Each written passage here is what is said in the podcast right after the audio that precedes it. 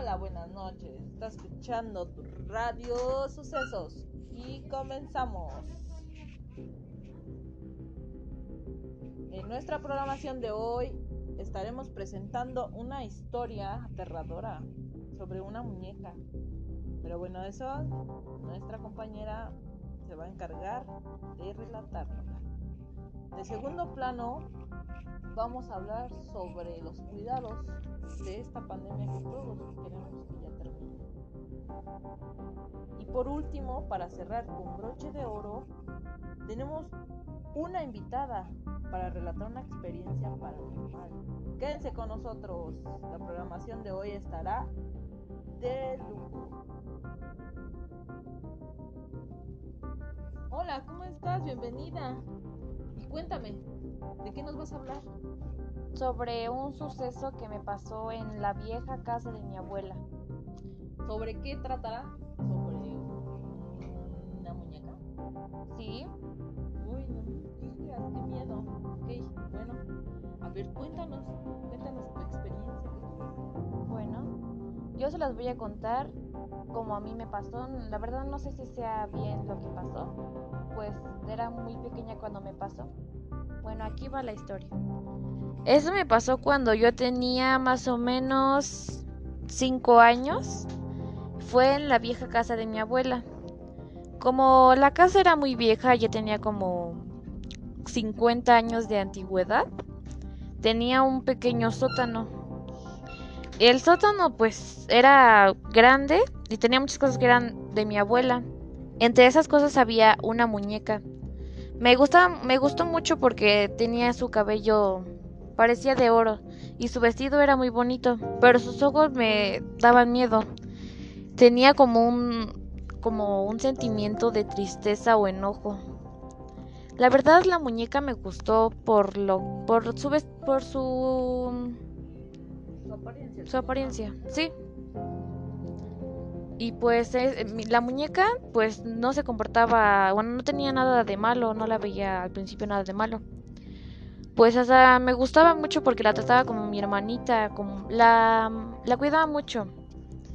La peinaba, la cambiaba la ropa y todo, o sea, la, la cuidaba mucho. Pero luego empezó a comportarse raro porque la dejaba en un lugar y aparecía en otro. Y pues no, no pensaba que fuera algo paranormal, pues mi mamá estaba en la casa y limpiaba mucho. Y Luego un día mi mamá no estaba en la casa, pues todos habíamos salido y dejé mi muñeca pues posada en la en una repisa de madera y cuando llegamos a la casa pues estaba sentada en el pasillo que daba a mi cuarto. Pues me dio miedo pues pensar que yo no había movido la muñeca y ella estaba en el pasillo. Y pues luego empecé a ver sombras algo raras pues veía muchas de niños. La verdad no, no sé si eran de muchos niños o de nada más un niño en específico o una niña. Pero una vez vi una silueta muy grande. Bueno, no tanto, sino era como de un adulto. Y me dio miedo pues pensar que había alguien en la casa más que nosotros.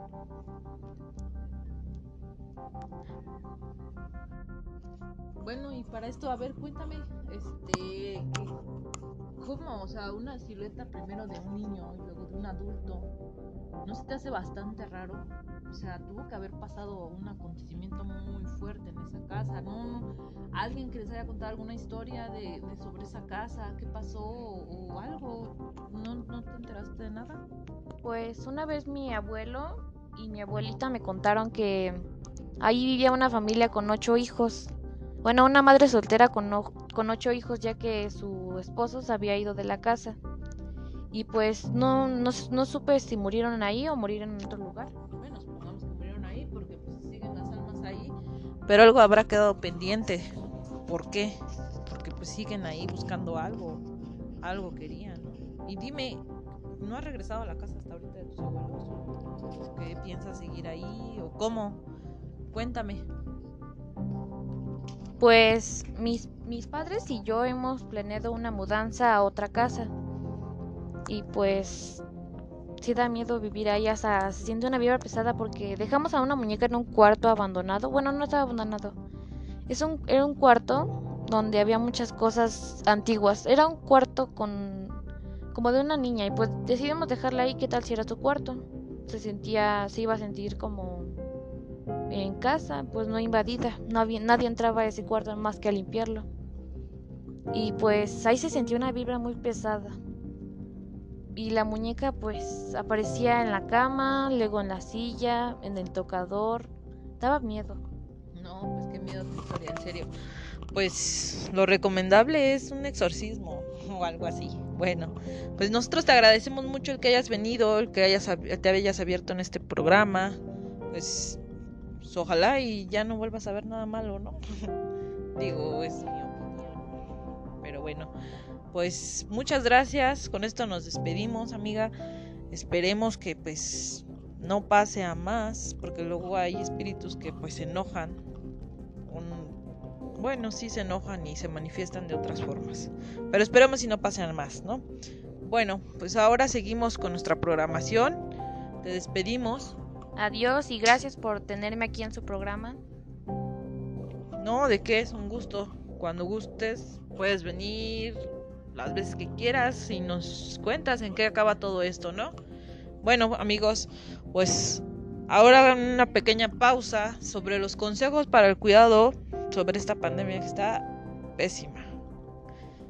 Tenemos con nosotros a nuestra compañera Ivonne. Ivonne, escuchamos con los consejos. Hola, buenas tardes a todos. Yo les voy a dar unas recomendaciones para que se cuiden bien sobre esta pandemia. Bueno, mi primera recomendación es que no salgan mucho y si van a salir, salgan por algo necesario. Y bueno, yo les recomiendo que se laven las manos 20 minutos, ya que es lo más recomendable. No menos ni más de 20 minutos. Y también que se si van a salir, salgan con un buen cubrebocas y una careta. Y también que cuando entren a sus casas, no se les olvide lavar bien el cubrebocas o tirarlo la careta que la cambien, aunque sea que tengan dos para poder cambiarlas. Y poder sanitizar a las personas que entren a sus casas o sus autos, sus automóviles o su medio de transporte, que los saniticen para que no tengan nada malo en sus medios de transporte. Y también que no este y no compartir alimentos, no salir mucho a la calle a comer y no y cada vez que traigan algo de la calle lo, limpien bien y lo desinfecten usen este gel antibacterial pero no tanto porque empieza a dañar la piel y cuidado con todo esto y pues ojalá que no les dé nada y bueno, muchas gracias por escucharme y cuídense. Y regresamos a la cabina con mi compañera Abby. En las noticias de hoy, ¿sabían que se incendió el metro? por eso tomen precauciones. Salgan con tiempo. Gracias. Y bueno, como les decía, para cerrar con broche de oro, tenemos a nuestra invitada anónima, su para contarnos su experiencia paranormal. Hola, hola, este amiga, buenas tardes. ¿Cómo te encuentras hoy? Bien, gracias. Bueno, ¿nos podrías este, pasar a contar tu historia? Claro, es un gusto. Mira, yo les voy a contar. Esto me pasó hace años. Hace como unos 5 5 años. Un día yo estaba en mi casa. Mi bebé estaba muy, muy pequeñita. Era una niña de pues dos meses, aún no podía moverse. Ella era muy pequeñita a los dos meses pues no, no, no te mueve, no se mueve, no nada. Ese día mi esposo y yo estábamos acostados. De repente yo sentí que él me habló, lo cual no fue cierto, él no, no me había hablado. Me dijo, ¿qué? ¿Qué dijiste? Yo le dije, ¿qué, me decías? Ya fue cuando él me dijo que no, que no me había hablado. Entonces ahí, desde ahí pues empezó mal la, la noche, ¿no? En esto yo me quedo dormida, mi esposo se quedó en la computadora. como a las 2 de la mañana yo siento que mi hija llora. Mi esposo me dice, tiraste a la niña. Yo le dije, ¿cómo voy a tirar a la niña si yo no me muevo? Y al momento de que pues reaccioné, la niña estaba tirada a un lado de la cama. La levantamos, lo más curioso fue que no, no lloraba. O sea, un niño cuando se cae llora. Y ella pues no, no lloró. Ya en eso pues entre la discusión de que la tiraste o no la tiré, pues decidimos volver a acostarnos, volver a dormirnos, la niña se queda en medio. Nos quedamos otra vez dormidos. En esto, de nuevo, la niña, como había quedado en medio, pues dijimos ya no le va a pasar nada. De nuevo pasa lo mismo, la niña vuelve a estar en el piso. Nos levantamos ya asustados y dijimos, pero ¿cómo? Si la niña no se mueve. ¿Cómo la niña puede estar tirada ahí en el piso? Sin llorar, sin nada, ninguna reacción, ningún golpe, nada. Volvemos otra vez, la levantamos, nos acostamos, de nuevo en medio. Digo, ya no duermes muy a gusto por lo mismo de que se te hace pues extraño, ¿no? Que, pues la niña que hace en el piso si, si tú la estás dejando en medio y a esa edad no se mueve. Nos gana el sueño de nuevo. Para esto en la mañana a las 6 de la mañana mi esposo tenía que ir a trabajar. Se levanta y todo. Se despide, se va. Bueno, en esa, esa este, época del año pues oscurecía. Toda estaba oscura a las 6, digo, perdón. En esto, cuando él se va, vuelvo a dormirme con la bebé. Me quedo media dormida, media despierta, pues con la intriga de que pues ya no está mi esposo, ya entra el miedo, ¿no? De estar solo. Eso siento parálisis de sueño, no me puedo mover. Yo digo que, pues yo no le llamo parálisis del sueño, yo le llamo que se te sube el muerto. ¿Por qué?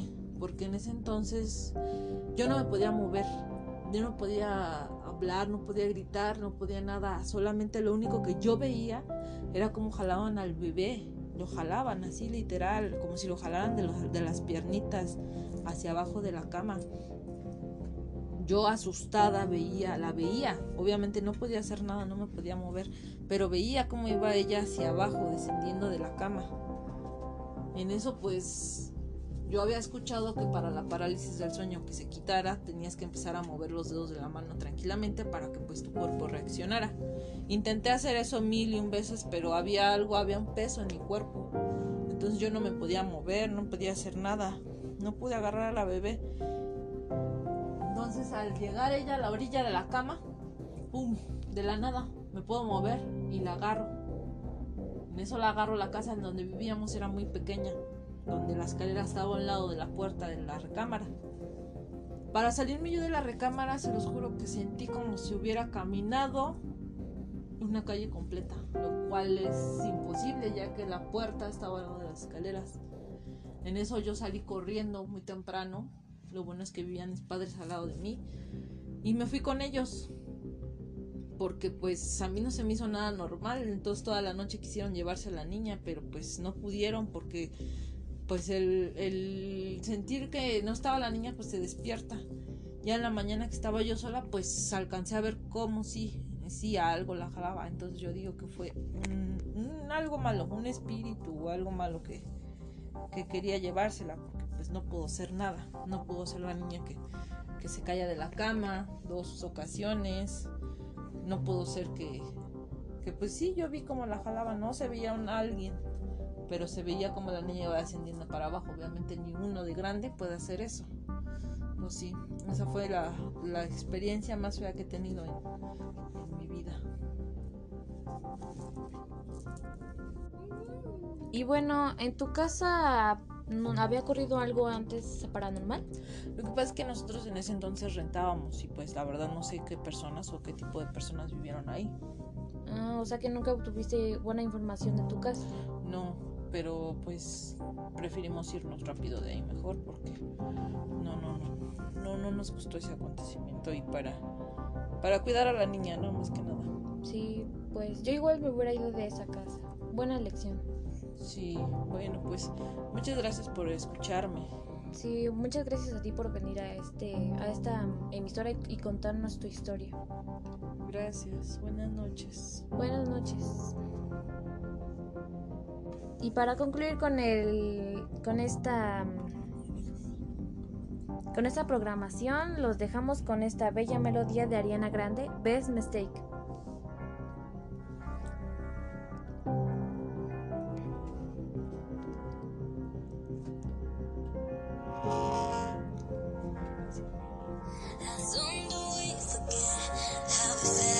dinner.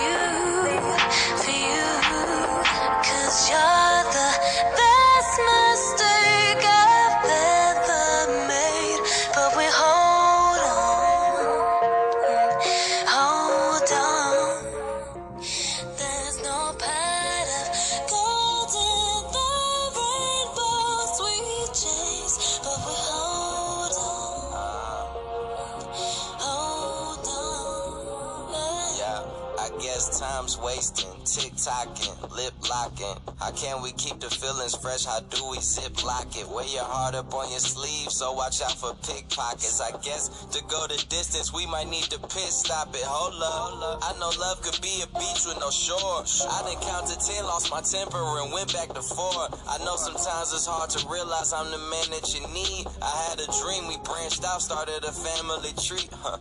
And I feel like that everything we do is overdue. You ask why I love your mom so much, cause she's a older you. I wish that you were happy, I guess that's the one thing I should be providing. Ain't no number twos, we both ones of ones, and we the oddest. Couple only humans, except you, you a goddess. Only lying to you when I lie you down, just being honest. When you start as friends, it's hard to say you're never going back. If I'm not the one, then I'm the best mistake you ever had. Break up, break up, told you still dying. Can we please make up our minds and stop acting like we?